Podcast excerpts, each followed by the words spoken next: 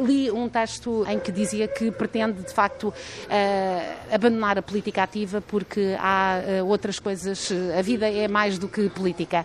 Mantém ainda esse, essa disposição, essa intenção? Essa intenção é antiga. O texto está-se a referir é de uma entrevista que eu teria dado a um, a um escritor francês para ir nos anos no início de 2000 e ele perguntou-me, eu tinha acabado de publicar um livro e ele perguntou, depois não porque fiquei há anos, sempre que ele disse então o poeta está morto, a política matou o poeta e eu disse-lhe que estava a matar, ah, mas que o poeta ia sobreviver à morte e a renascer. Entretanto, passaram-se muitos anos e continuei envolvido na política, porque a, a política é qualquer coisa que eu gosto.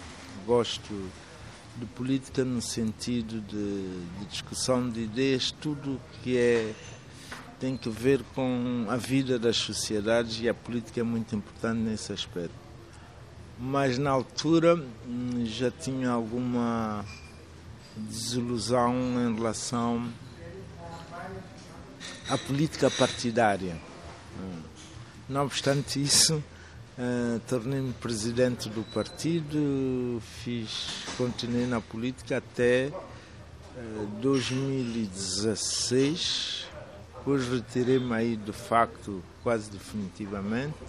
Regressei em 2018 por circunstâncias particulares e ainda continuei envolvido na política até 2020. Aí é que uh, eu comecei a tomar uma série de decisões porque nós somos aquilo que fazemos. Se, se se somos, eh, se fazemos política, ficamos mesmo políticos, não há outra maneira de dizer isso.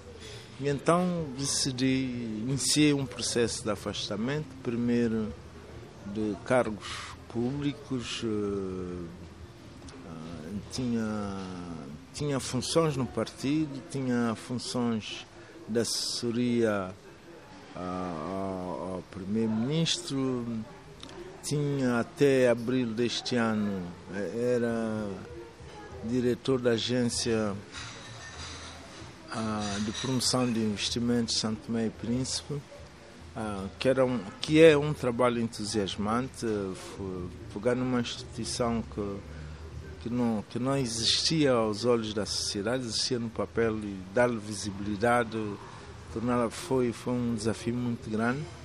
Mas em abril eu decidi por fim nesse princípio. Se continuas a fazer isso, vais continuar a fazer uh, política.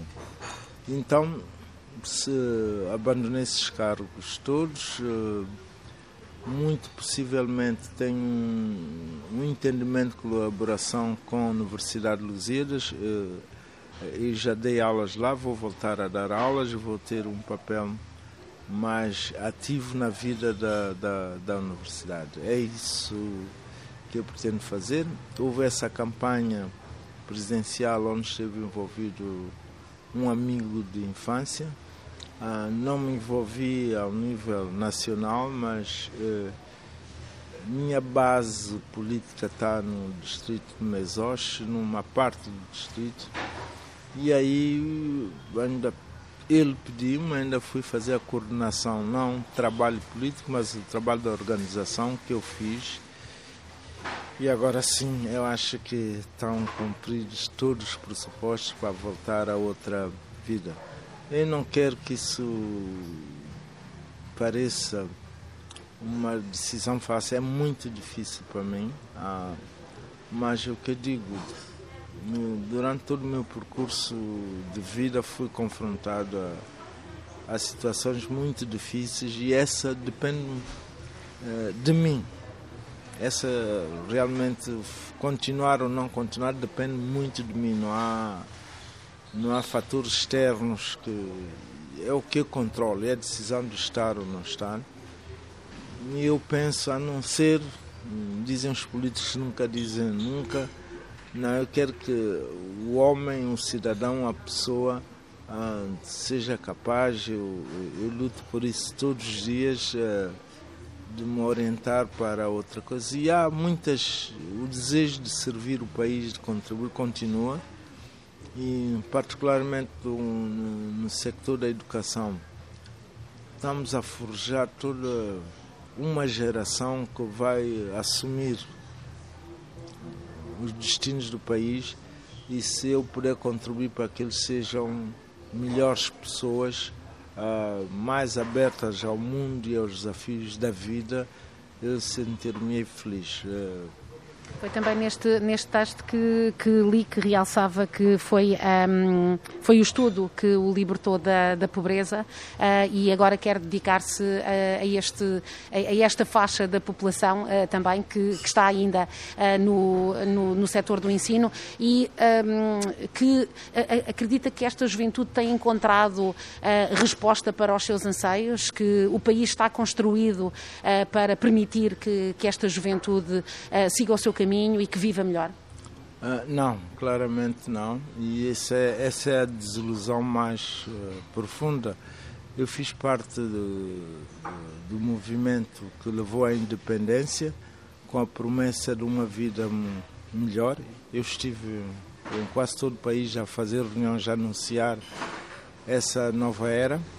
Há 15 anos depois, uh, verificamos todos que as escolhas políticas que tínhamos feito não resolviam o problema do país.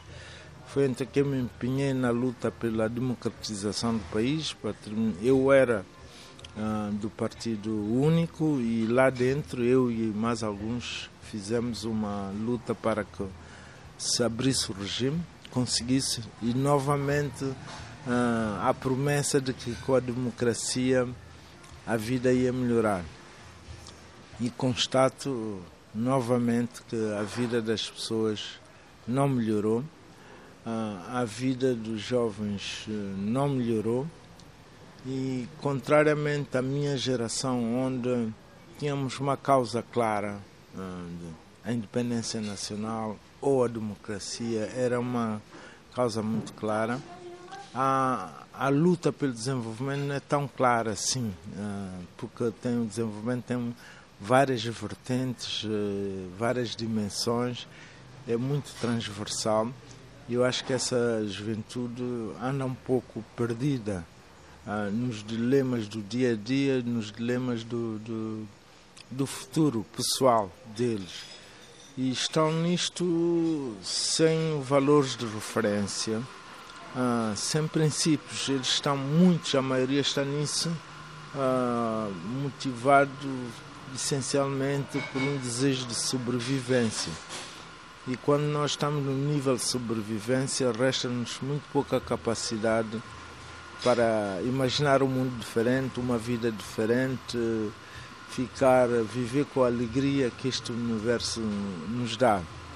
E então eu acho, responder à sua pergunta, acho que eles não estão de maneira nenhuma, mas nós temos, nós enquanto pessoas mais maduras, com mais conhecimentos, devemos tentar, tentar uh, transmitir isso, porque o conhecimento é extremamente importante. Como eu disse, sem estudos eu estaria a puxar rede ainda hoje nas praias ou fazer coisas piores. O estudo deu-me oportunidades que eu nunca tive. Mas para além do estudo, conhecimento, é uma das coisas eu escrevo e muito da minha motivação quando escrevo é levar as pessoas a ler. Porque eu aprendi, eu tenho qualquer coisa que eu digo que meus pais pariram-me, geraram-me, mas os livros é que me formataram. Hum, a pessoa que sou e formataram de uma maneira aberta, porque eu já fui já fui já fui aderente de ideologias, não não tenho medo de dizer isso. Houve uma altura que eu acreditei uh, muito no, no, socialismo do meu como se coisa, mas a própria vida, a leitura hum, mostraram o que é que estava errado nisso e abriram outros caminhos e, e, ainda hoje, eh, se há uma coisa permanente em mim que, que não muda, é, é o desejo de aprender, de conhecer, e não há man melhor maneira de fazer isso do que uh, ler. Ler para mim, eu devo tudo o que sou, é assim mesmo essa frase, é tudo o que sou devo à minha capacidade de aprender com os livros e até ao nível de, de, sonhar com os livros, não só em termos políticos, de amar a vida, amar as pessoas. Uh, foram os livros que me abriram essas, essas, essas portas e são milhares de livros, embora haja três ou quatro que, que me moldem mais do que os outros, mas... Uh, Quais são? Assim, de repente, olha, um deles é Pequeno Príncipe, pode ser para um homem maduro dizer isso, é, é Pequeno Príncipe. É, é, um livro que marcou, mas marcou mesmo. É um livro que leio pelo menos uma vez por ano. São as memórias de Adriano, que é um imperador romano que chega ao trono em circunstâncias, mas a maneira como a Margarita e o Senar é, é é uma biografia ficcionada é um livro belo demais para eu, descrever. É um livro que eu, que eu leio sempre e depois outros, não? Ah, sobretudo textos do, dos filósofos estoicos, ah, são Marco Aurélio, Epiteco, esses, esses continuam a marcar-me todos os dias. E apesar de tudo, na terra de onde foi primeiro-ministro, onde foi várias vezes ministro, não há uma livraria, não há uh, acesso aos livros. Como é que estes jovens podem uh, construir uh, também o seu pensamento e também formarem-se como, como o senhor doutor também se formou? Sim, uma coisa, eu acho que, que ler hoje, no nosso tempo, ler é uma questão de vontade das pessoas quererem. No meu tempo não não havia livros nem para estudar. Eu e muitos meus colegas não tínhamos manuais. Nós pedíamos aos nossos colegas europeus livros 15 dias antes para nos preparar para os exames e no geral nós éramos tínhamos sempre as melhores notas. Mas hoje o que falta mesmo é o hábito de leitura, temos ainda há alguns centros com livros, se for o Centro Cultural português há livros, na Biblioteca Nacional há livros. Mas estão sempre muito jovens no Centro Cultural Português. Eh, estão Sim, sempre. mas são poucos ainda e, e, e uma, uma, livraria não resolve o problema, porque tem um problema de, de acesso do custo. Não? É? Mas hoje na internet, se se deseja ler, nós encontramos muitos livros na, na, na internet. Portanto, eu acho que a questão de base é uh, levar as pessoas a, a, gostar de ler. Porque uma vez que elas uh, ganhem gosto de ler, elas vão certamente encontrar os livros que, uh, que desejam. Veja, eu comecei com os livros Seis Balas, não, não se deve, sua idade não se deve lembrar, mas havia uma coleção de Seis Balas, havia uh, livros de quadradinhos, esses, essas coisas, foi o que eu tinha à disposição mas rapidamente passei para Hemingway, esses grandes uh, uh, escritores, uh, pedindo, procurando, não sei o que, nunca tive, nunca tive não. Depois de começar a trabalhar, eu tive em Nova York nove anos, eu posso lhe garantir que um terço do meu salário foi para estudar, em condições difíceis, trabalhando, outro terço foi para comprar livros e outro terço foi para comprar discos, que, que eu gosto muito de música. Portanto, é, se dentro de nós existe a vontade determinada, eu acho que nós conseguimos. É isso que eu tento passar aos jovens, não só falar de, de teorias de relações internacionais, mas dizer-lhes que, que, que, a vida tem, oferece-nos muito para aprender e que aprendemos na vida ajuda muito a entendermos as teorias, os grandes conceitos. Essa universidade da vida é fundamental. Já, já disse que, que, sente alguma desilusão por uh, não terem sido capazes, a vossa geração, destes jovens mobilizados que acreditaram na, na independência e a construíram e a conquistaram, um, ehm, que não tenha construído um país melhor.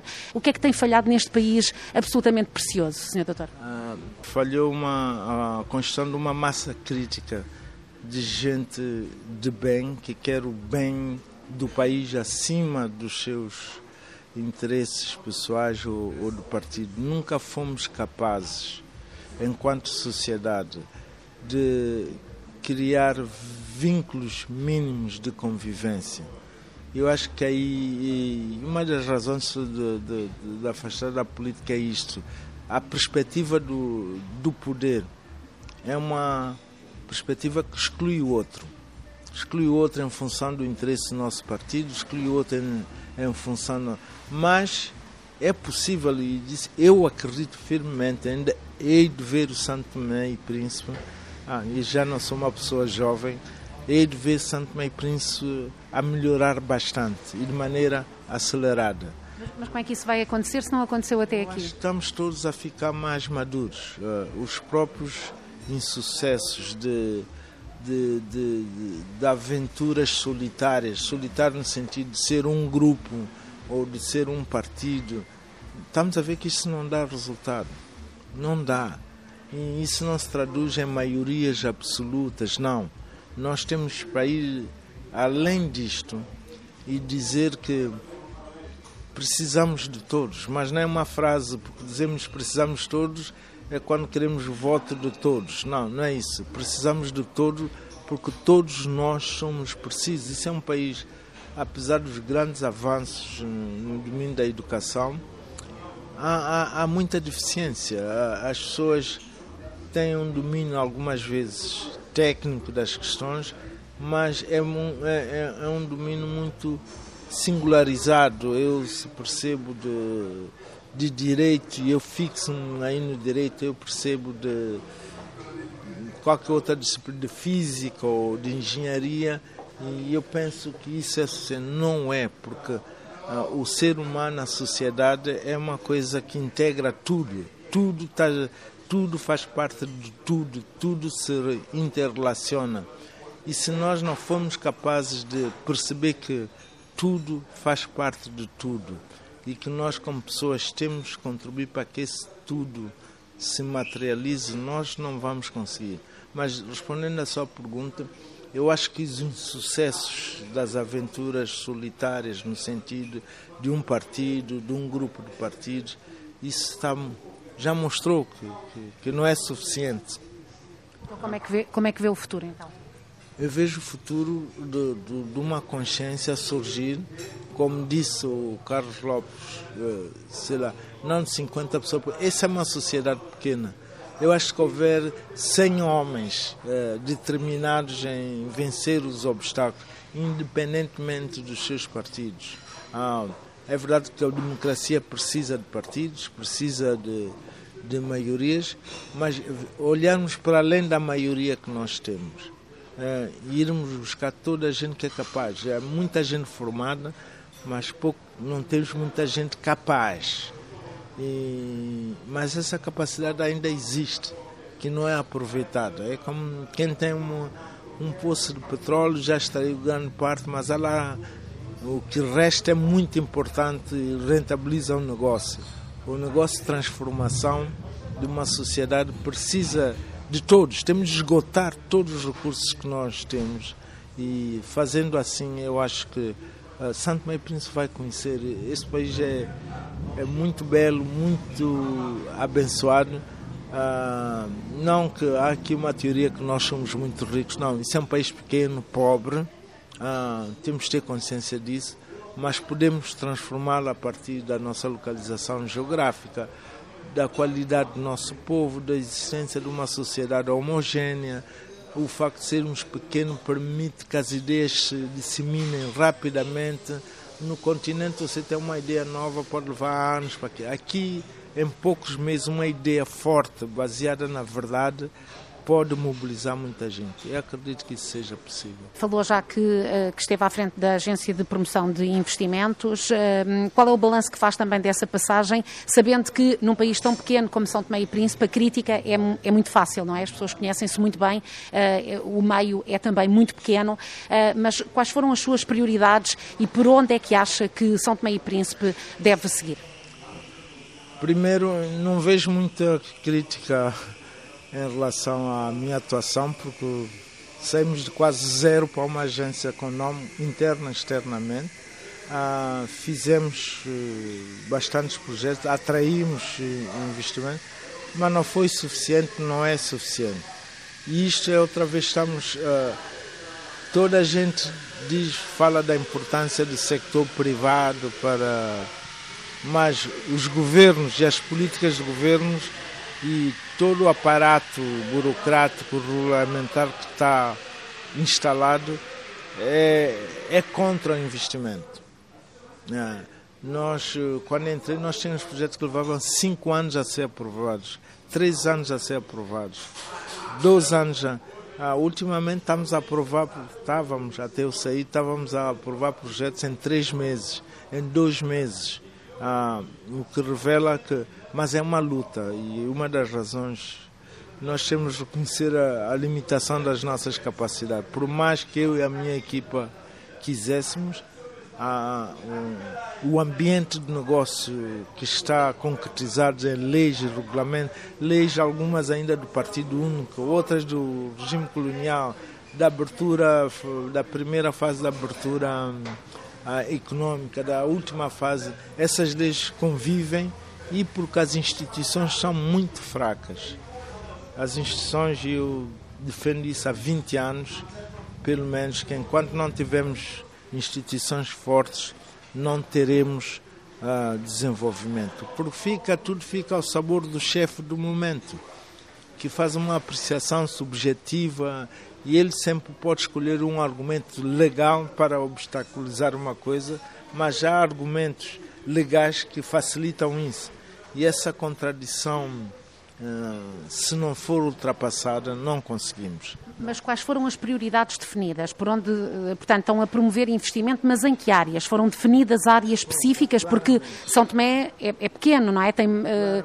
Claramente, primeiro o turismo, que é, que, que é o principal uh, polo de desenvolvimento do, do país. Agora, e agora fortemente castigado pela Covid. E como vê, nós estamos a ter uma recuperação muito fácil. Isso baseia-se no potencial e já na capacidade instalada. Pode haver lugar para muito mais investimento no turismo, sobretudo para a agricultura. Nós, eh, eu estive à frente de um de um crédito de apoio ao sector privado, mas antes disso nós conversamos com, com os produtores e eles dizem Covid matou-nos, lançou-nos à miséria. Nós tínhamos ah, o poder da população é fraco, mas consome, mas o grande consumidor eram os hotéis, eram aqueles que consumiam mais de 40% daquilo que nós produzíamos. Veio o Covid matou isso tudo. E então, a agricultura e a produção pecuária é outra prioridade de, de investimento. E tam... Em que produtos? Em que produtos? Eh, no, no café ou no cacau? Não, não, tanto no cacau, porque o cacau desceu tanto que está estabilizado na descida. Espero que não, não deixe mais. Não, mas na produção agrícola, hortícola para, para alimentação, na produção pecuária, eu estou convencido que já não vamos importar ovos pouco tempo, se houver políticas eh, acertadas, não vamos importar galinha, porque o potencial de produção que nós instalamos nesse ano e meio, a, a produção vai aumentar bastante. Mas há coisas como ananás, ah, que, por exemplo, o principal consumidor eram os hotéis. Há um potencial de flores. Há um estudo que nós temos o potencial de exportar 12 milhões de. Para uma economia como a nossa, 12 milhões de exportação é muito, mas não temos. Que é de que de flores? Sim, ah, mas não temos um aeroporto em condições. Ah, é, nós fazemos alguma exportação informal para Cabo Verde. Há, a possibilidade de formalizar essa exportação e aumentá-la, mas sem um aeroporto, portanto investimento no, no sector produtivo de serviços, turismo, agricultura, a pecuária, mas também investimento nas infraestruturas. E são duas básicas desde 2000, desde sempre. É um porto e um aeroporto. Um porto de águas profundas, não tem de ser hum, tão profundas assim, porque entretanto na sub-região foram oferecidas alternativas, mas precisamos de um porto de águas profundas e precisamos de um aeroporto mais moderno. A senhora chegou cá, viu como é que é o nosso aeroporto, mas fundamentalmente não temos um terminal de carga credível. E isso são coisas que se fazem. Mas estava a avançar, havia projetos que estavam a avançar, não é? Também projetos na área da saúde. Parece que, ao contrário do que acontece, por exemplo, em Cabo Verde, há mudança de, de governo, não há um pacto de regime, não há uma definição para onde, é que, para onde é que se segue, independentemente da força política que está no Executivo. Voltamos à ideia, é preciso muito mais que uma maioria absoluta ou qualquer para fazer avançar um país. Precisamos de todos, precisamos sair dessa lógica de maiorias, que é importante para sustentar o regime democrático, mas não é suficiente para promover a sociedade uma, o desenvolvimento de uma sociedade tão pobre e tão distante daqueles há coisas mínimas que fazem parte da nossa dignidade humana e outra da razão de sair da, da política para além de tudo a política é muito violenta muito é, é uma violência condensada. A senhora, se é dirigente e vê, e eu tive casos das pessoas que precisam de uma junta porque têm um cancro que não pode ser tratado aqui. Ah, já não há dinheiro no orçamento para pagar a sua coisa. Quem é a senhora? A senhora fica com consciência de que não tem poder nenhum todo esse poder que o Carvalho não tem. A senhora não é capaz de atender uma pessoa, mas são milhares de pessoas. Isso é, do, é de uma violência extrema. Pelo menos para mim, sempre foi uma violência extrema não poder resolver um caso. Sei lá, resolver caso de escola, resolver caso não sei o quê. Mas chega a um ponto que não resolve o problema de uma pessoa que, se calhar, com uma junta estaria salva. Isto, isso é esmagador. Isso reduz na nossa dimensão pequena e mostra quão impotente nós somos. E quanto é ridículo essa ideia que eu tenho poder e posso fazer tudo. Ninguém pode fazer tudo sozinho numa sociedade como essa.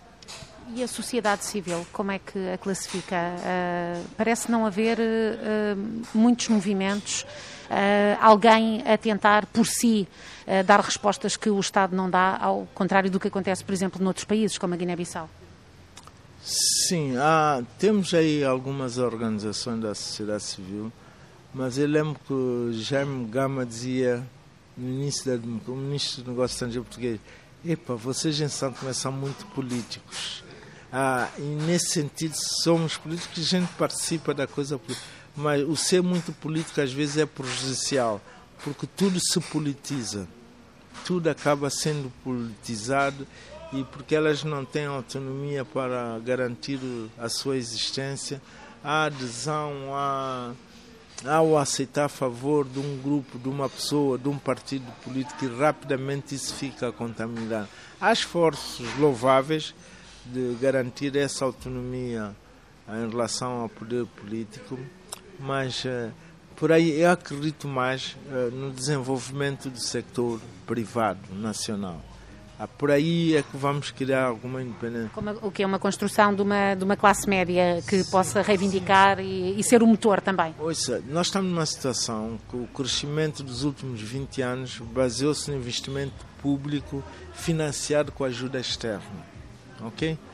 Chegamos ao limite disso.